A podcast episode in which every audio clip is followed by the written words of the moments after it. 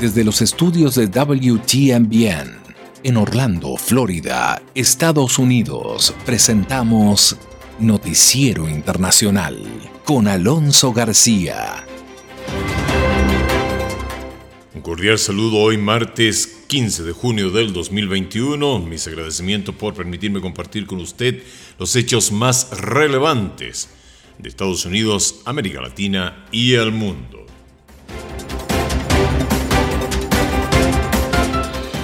Estos son los titulares de la presente edición. La OTAN ha señalado que China representa retos sistemáticos para el orden mundial. Tenemos toda la información con Philip Crowder desde Bruselas. Y las sanciones de Estados Unidos han sido un fracaso, así lo señala en entrevista al doctor Eric Herbert, director del Centro de Estudios Latinoamericanos de American University, en una conversación en exclusiva con el periodista Gonzalo Abarca. En otro tópico, la vacuna Novavax registra en Estados Unidos eficacia del 90% en pruebas. Y tenemos un nuevo gobierno en Israel y entre tanto en Colombia. Los gestores del paro han señalado que van a cambiar la estrategia. Y por supuesto, tenemos toda la información del mundo de los deportes en la voz de Israel Heredia.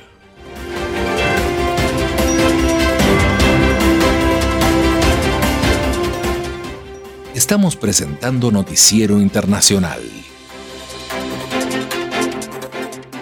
Un recorrido por los acontecimientos que son noticia en Estados Unidos, América Latina y el mundo. Este es el momento indicado para quedar bien informado. Vamos a los hechos. Gracias Juanjo Garone, vamos de inmediato con el desarrollo de las noticias. Con sendos mensajes a Rusia y China desde Bruselas culminó la histórica cumbre de la OTAN. El encuentro sirvió además para marcar la normalización de las relaciones entre el bloque europeo y Estados Unidos, ahora bajo el liderazgo de Joe Biden. El informe con Philip Cowder desde Bruselas. Los miembros de la OTAN coincidieron en considerar las acciones de China como un desafío de seguridad al orden mundial. El reto también fue expuesto por el presidente Joe Biden al participar por primera vez en el encuentro de las potencias mundiales. Uh, Hay un reconocimiento creciente en los últimos años de que tenemos nuevos desafíos y tenemos a Rusia que no está actuando de forma coherente con lo que esperábamos y además de China. Sus declaraciones llegan tras haber llamado al grupo de los siete a adoptar una postura más dura y enfrentar a China por la violación de derechos humanos, lo cual generó el rechazo inmediato de Beijing. La cumbre de seguridad sirvió a Biden como la antesala para su primer cara a cara con el líder ruso Vladimir Putin y como una oportunidad para que los líderes de la organización analicen el mensaje que Washington transmitirá a Moscú, destacó el secretario general de la OTAN. Nuestra relación con Rusia se encuentra en su punto más bajo desde el final de la Guerra Fría. Esto se debe a las acciones agresivas de Rusia. Estoy seguro de que los líderes de la OTAN confirmarán nuestro enfoque de doble vía, una defensa sólida combinada con diálogo. El encuentro Biden-Putin se llevará a cabo el próximo miércoles en la vacuna Novavax ha registrado los niveles de eficacia durante ensayos clínicos realizados en Estados Unidos y México por sobre el 90%. La información desde Miami con José Pernalete. Otra arma se suma a la guerra contra el coronavirus. Novavax ha informado que su fórmula de vacuna de dos dosis, además de transportarse y distribuirse fácilmente, tiene una eficacia de 90.4%. Uh, de acuerdo a los Centros para el Control y Prevención de Enfermedades, en Estados Unidos se han colocado más de 309 millones de vacunas. Pasamos ahora a la entrevista realizada por el periodista Gonzalo Barca al doctor Eric Halvers, quien es director del Centro de Estudios Latinoamericanos de la American University. Ha señalado precisamente el doctor Halvers que en el hemisferio Estados Unidos ha impuesto sanciones contra Cuba, Venezuela y Nicaragua y en varias ocasiones su eficacia no ha formado parte de un debate nacional. Para quienes las critican, este mecanismo ha tenido un alto costo económico en las poblaciones civiles de los países seleccionados, a menudo sin producir el resultado deseado. Quienes están a favor de ellas aseguran que los gobiernos afectados colocan la eliminación de sanciones en la primera línea de cualquier negociación para cambios políticos y democráticos. Vamos con la entrevista realizada por el periodista Gonzalo Barca. Las sanciones de Estados Unidos hacia países, entidades y personas en Latinoamérica, ¿verdaderamente son efectivas o no? ¿Y a quién benefician? Para analizar el tema me acompaña aquí en Washington el doctor Eric Hirschberg. Él es el director del Centro de Estudios Latinoamericanos de American University. Bienvenido, doctor. Un placer tenerlo con nosotros. La pregunta, ¿funcionan las sanciones de Estados Unidos a estos países, a estas personas en Latinoamérica? Bueno, lo que, lo que yo enfatizaría es que eh, no todas las sanciones son iguales. Como usted dijo, hay sanciones eh, contra países hay sanciones contra individuos que pueden ser funcionarios o pueden ser actores eh, involucrados en eh, eh, actividades ilícitas que no necesariamente tienen que ver con el Estado. Em, entonces yo diría que hay que distinguir claramente entre estos diversos tipos de sanciones. Em, en América Latina actualmente destacan dos tipos de sanciones de Estados Unidos. Por una parte, sanciones contra gobiernos, que es en general, eh, bueno, más notablemente es el caso de Cuba, eh, pero también de Venezuela y de Nicaragua. Y hay las sanciones en contra de individuos que pueden ser o funcionarios en estos gobiernos o pueden ser actores implicados en actividades ilícitas. Em, y yo diría que las sanciones eh, impuestas contra gobiernos para intentar eh, debilitar a gobiernos que no son afines a las preferencias de Washington tienen una larga experiencia ya de no tener éxito. Eh, las sanciones en contra de individuos pueden tener éxito en dos sentidos. Un sentido es como mensaje a posibles violadores eh, futuros de que eh, hay consecuencias de cometer ciertas eh, o crímenes o ciertas acciones, ¿no? Y en ese sentido, la sanción funciona no necesariamente para eliminar la actividad del sancionado, sino para detener disuadir a otros eh, de eh, seguir comportamientos eh, parecidos. ¿Y por qué las sanciones de Estados Unidos contra países en Latinoamérica, en su opinión, no están funcionando? Es evidente que no, han funcionado, ¿no? Llevan 60 años de sanciones intentando derrocar al gobierno de Cuba y eso no, se ha, no ha acontecido, ¿no? Eh, en ese sentido, 60 años nos da una base empírico para llegar a conclusiones sobre la eficacia de las sanciones para intentar cambiar un gobierno. En el caso venezolano no tenemos eh, una historia tan larga, pero creo que es evidente que eh, la administración Trump pensaba que sancionando al gobierno sancionando a individuos y ofreciendo a esos individuos el levantar las sanciones si abandonaran el régimen de Maduro, eh, pensaban que eso iba a resultar en una escisión en la coalición dominante en Venezuela, cosa que no ha producido. Golpean las sanciones económicamente al pueblo porque es precisamente acá donde muchos legisladores aseguran que no golpean al pueblo, sino a la economía del Estado, doctor. Bueno, eh, la economía de Cuba tiene, consiste en un sector estatal, un sector privado y un sector cooperativista. Cada uno de ellos se involucra en círculos de eh, flujo de recursos eh, con el exterior.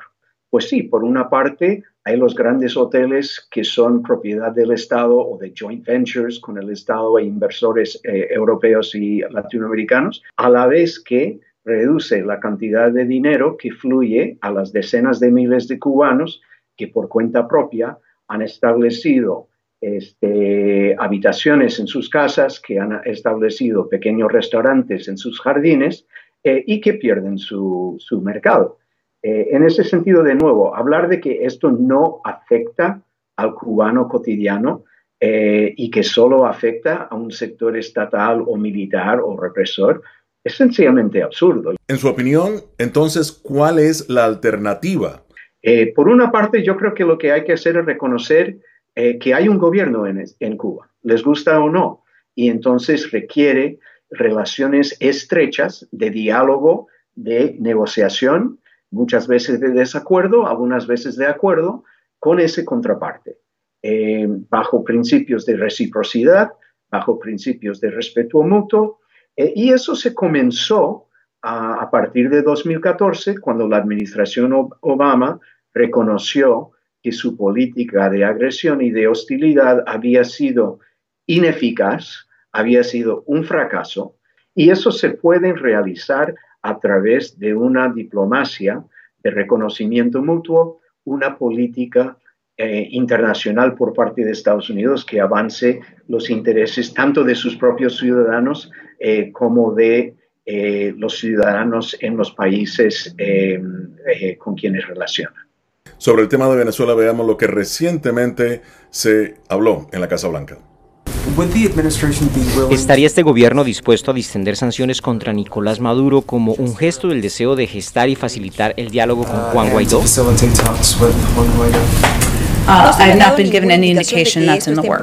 Pero obviamente seguimos considerando una serie de pasos con, ya sabes, nuestras relaciones globales en todo el mundo, incluida Venezuela.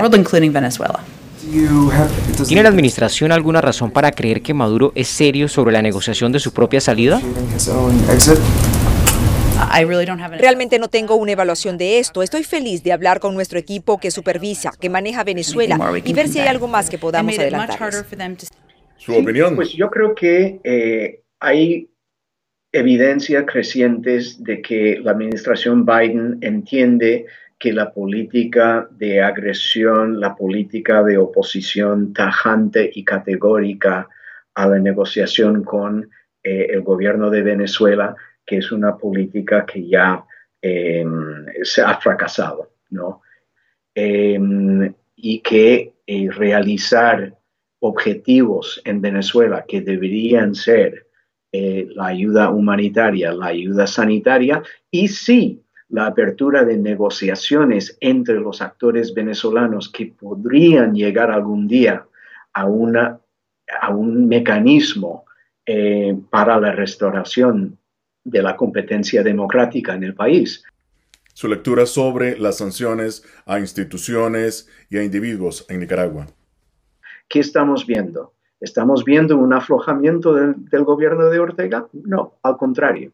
Estamos viendo eh, un endurecimiento de sus posturas, eh, estamos viendo una creciente agresividad en, contra de cualquier eh, fuerzas opositoras, estamos viendo niveles de represión cada vez más creciente, así que parece que el endurecimiento de las sanciones no está llegando algún tipo de este, rendición por parte del enemigo. Doctor Eric Hirschberg, director del Centro de Estudios Latinoamericanos de American University. Muchísimas gracias.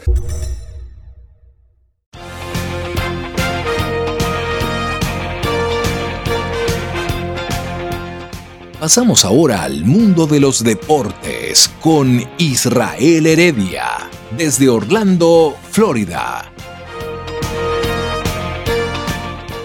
Hola, ¿qué tal amigos del Noticiero Internacional? Sean ustedes bienvenidos a la información deportiva. Se abre el telón en la Copa América, Brasil y Colombia pican en punta en el día de la inauguración. Entre tanto, en Europa, naciones como Italia, Inglaterra, Bélgica y Holanda, cuatro de los favoritos, ganan en su debut. Hay que esperar cómo le va a Francia frente al equipo de Alemania para completar lo que será el cuadro de máximos aspirantes al título, en donde también destaca la selección de España. Italia en la inauguración comenzó ganándole tres goles por cero a la selección de Turquía en un compromiso importante para jugadores que van a ser claves en las aspiraciones que tiene la selección de Italia para conseguir un nuevo título. A través de Demiral de autogol al minuto 53, luego al 66 Immobile y el jugador Insign al 79 consagraron los tres para la victoria del equipo italiano. Inglaterra por su parte el fin de semana también tuvo acción derrotando 1 por 0 a Croacia, mientras que Austria le gana 3 por 1 a Macedonia del Norte. Holanda consigue una victoria importantísima 3 por 2 contra la selección de Ucrania. En otros partidos también que se llevaron a cabo el fin de semana, Escocia no pudo con República Checa y cayó 0 a 2 mientras que Eslovaquia le gana 2 a 1 a la selección de Polonia. En la Copa América, Brasil comenzó picando en punta luego de ganarle 3 por 0 a la selección de Venezuela. Marquinhos a los 23 minutos, luego al 64 Neymar desde el punto penal y Gabriel al 89 fueron los autores de la goleada brasileña frente a Venezuela. Colombia por su parte, a través de Cardona al minuto 42, logró anotar el único tanto del partido en la que Colombia le gana a Ecuador 1 por 0. En el fútbol de Colombia, Millonarios derrotó dos goles por cero al Atlético Junior, dejando al equipo de la capital del Atlántico, la ciudad de Barranquilla, eliminado del campeonato colombiano. Uribe a los 3 minutos y a los 12 consiguió los dos goles con los que Millonarios avanzó a la siguiente fase. Y hay buenas noticias para los seguidores de la selección de fútbol de Dinamarca ya que se ha informado que se siguen practicando los exámenes al jugador Christian Eriksen, jugador del equipo danés que sufrió un desvanecimiento en el minuto 43 del partido contra Finlandia de la Eurocopa y permanece estable ingresado en el hospital, informó este día lunes la Federación Danesa de Fútbol. Christian se encuentra en la misma condición, bastante estable.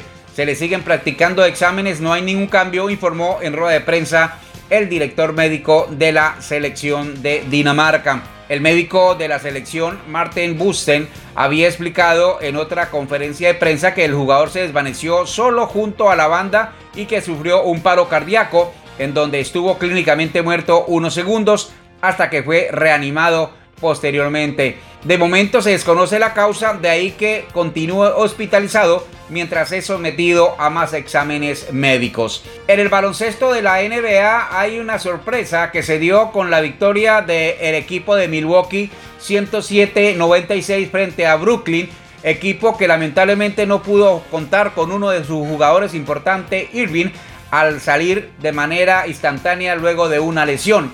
Brooklyn y Milwaukee están igualados luego de disputados cuatro compromisos, dos para cada uno, y esperan reanudar el enfrentamiento en uno de los favoritos para alzarse con la victoria de la conferencia del Este. En la conferencia del Oeste, los Son de Phoenix le derrotaron 125-118 a los Nuggets Denver, en donde Chris Paul fue pieza fundamental para los soles con 37 puntos, 3 rebotes, 7 asistencias. Nikola Jokic, el jugador más valioso de esta temporada, lamentablemente vio una tarjeta roja al ser expulsado del compromiso. Antes de abandonar el partido, había anotado 22 puntos, tenía 11 rebotes y 4 asistencias. Señoras y señores, hasta aquí la información deportiva. Les acompañó con mucho gusto su amigo de siempre, Israel Heredia. Llegamos así al término de Noticiero Internacional por el día de hoy. Nos volvemos a juntar mañana acá en este mismo espacio. Nuestro agradecimiento a Broadcasting Board of Governors por el apoyo dado con corresponsales en los lugares de los hechos. Esto ha sido una producción de la WTMBN. Agradecimientos de parte de todo el equipo de Israel Heredia Los Deportes y de su servidor Alonso García Puentes. Nos volvemos a juntar acá mañana en Noticiero Internacional.